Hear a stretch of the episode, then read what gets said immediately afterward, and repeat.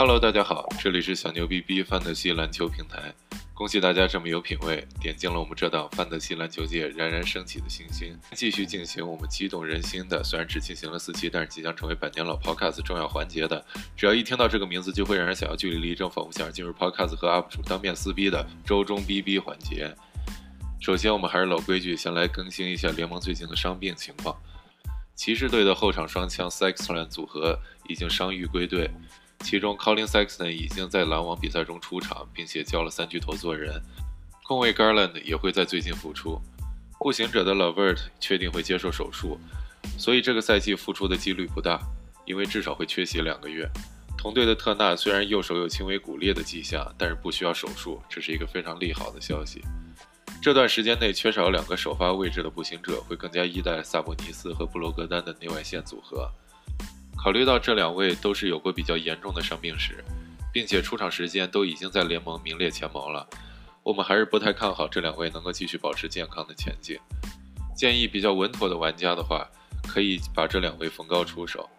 替补阵容中，贾斯汀·霍勒迪和麦克多曼会分别承担防守和得分的任务，同时去年的新秀比坦 z 也会有更多的出场时间。这位大哥是一位盖帽高手，大家可以持续关注一下。开拓者的努尔基奇和麦克勒姆都遭遇了不同程度的伤势。努基之前已经确定了要手术，并且要养伤八周时间。麦克勒姆的伤势比较严重，因为是之前伤过的左脚，所以会至少缺席一个月的时间。努基的替代品肯定是坎特，而麦克勒姆作为球队这个赛季的双核发动机之一，他的缺阵会让利拉德承担更多的进攻任务，他的时间也会由小特伦特、小琼斯以及胡德所顶替。这几个人的贡献都不太稳定。如果非要选一个人的话，我会推荐防守数据更加稳定的小琼斯。对于坎特，我也不认为这是一个他腾飞的机会，因为坎特本人的防守能力并不强，他的数据更多是靠他的防守积极性，而积极性这种东西肯定是不会每场都能保持的。所以说，我们会看到坎特对阵老鹰时能刷出惊为天人的两抢断无盖帽的数据，而转天对阵马刺则是一个防守数据都没有。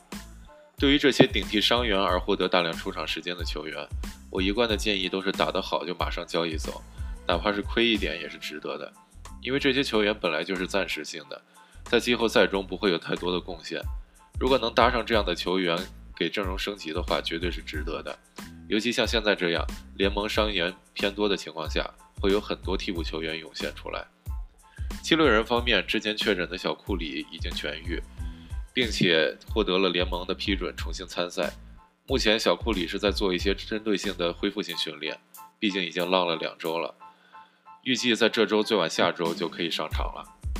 下面我们就进入这一周的交易指南，看看联盟中最近有什么值得交易的人选。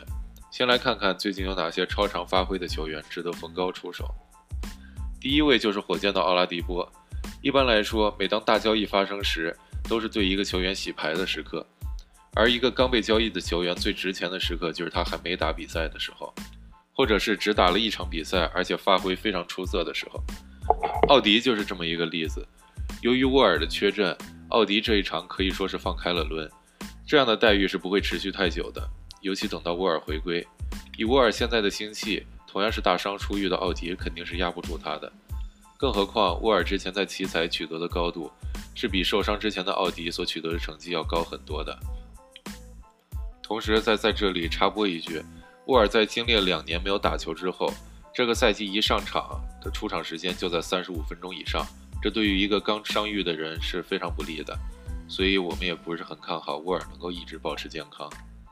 再说回奥迪，符合刚才这套逻辑的还有另一个根据哈登交易而受益的，那就是小乔丹。之前说过，小乔丹的贡献在这样完全没有人跟他竞争的情况下，值得一个范德西席位的。但是不稳定是他的最大缺陷。刚刚对阵雄鹿刷出的数据也是对位性的调整，因为那一场小乔丹的任务是主防字母哥，而给杜兰特分担防守压力。这也解释了小乔丹为什么在这一场的出场时间达到了赛季新高。所以建议玩家还是尽早交易小乔丹，不要被他打一两场好球就蒙蔽了双眼，也不要怕吃亏。下一位是黄蜂的格拉汉姆，最近两周格拉汉姆的抢断达到了场均一点七个。而失误却控制在了场均两个以下。格拉汉姆的场均命中率还是很坑，但是根据赛季前段百分之二十不到的命中率，现在已经恢复到了百分之三十八，差不多到了去年的水平。这样的进步跟三球最近的小低迷是分不开的。虽然只要有脑子的人都知道，格拉汉姆和三球之间肯定是三球更值得培养，但是格拉汉姆的工龄毕竟更高，稳定性还是比三球这个新秀要好的。在已知结果的情况下，还是建议大家可以趁早现在逢高出手。第四位值得逢高出手的球员就是灰熊的克拉克。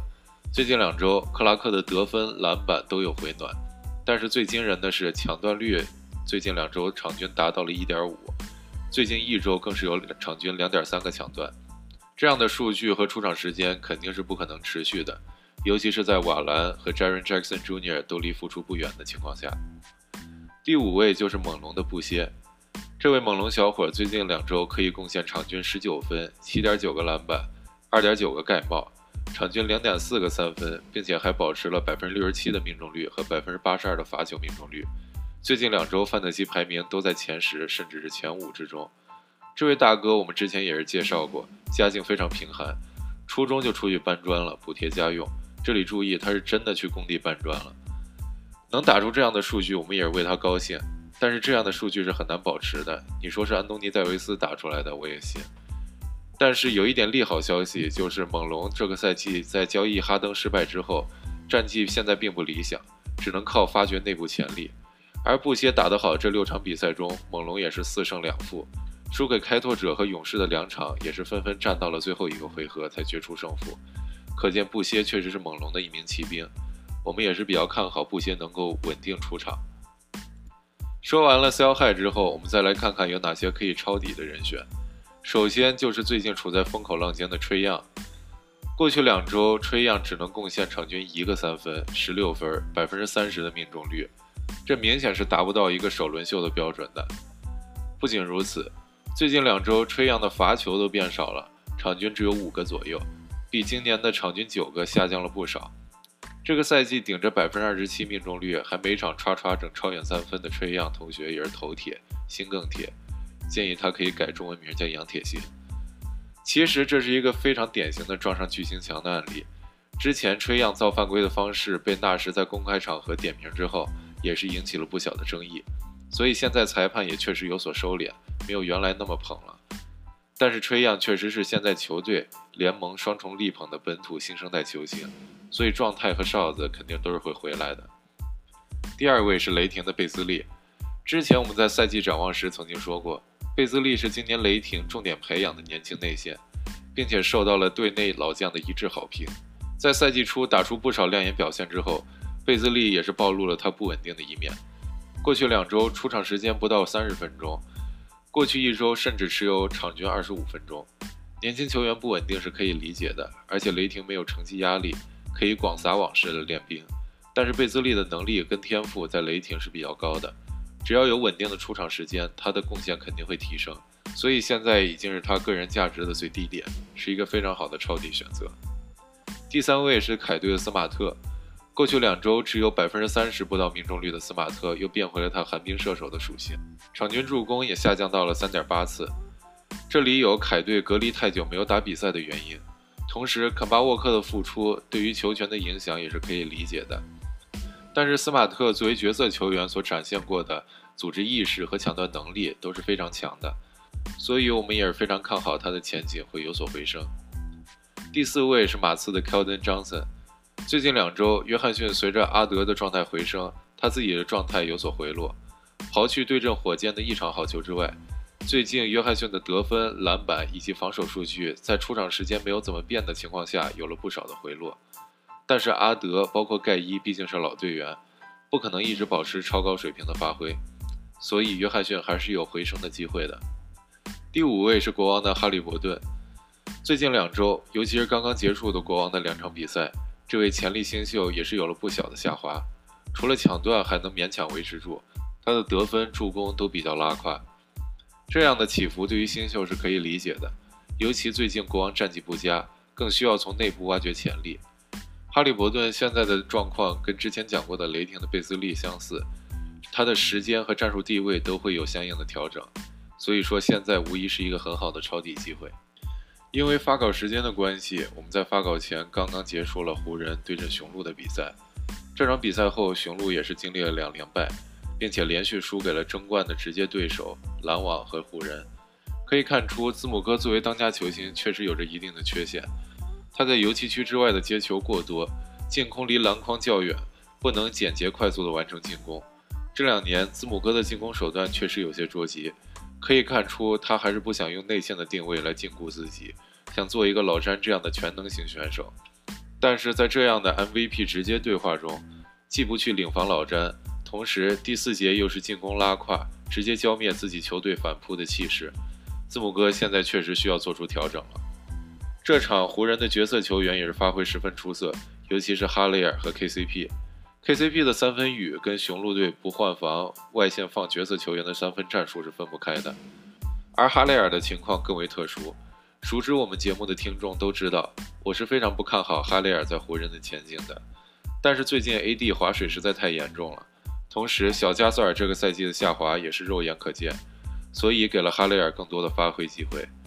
我认为之后湖人还是会像现在这样更加依赖哈雷尔的替补发挥，所以大家也可以多留意，在他发挥低迷的时候抄底交易他。好了，我们这期节目就到这里。如果大家对我们的节目有什么意见或者建议的话，可以给我们的 Instagram 官方账号留言，@newbrofantasybasketball。小牛范特西希望能成为大家茶余饭后叨逼叨逼的平台。谢谢大家的收听，我们下周再见。